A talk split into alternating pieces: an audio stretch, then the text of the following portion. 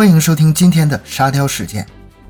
学生喝多头晕，误以为地震，将整栋楼学生喊下楼。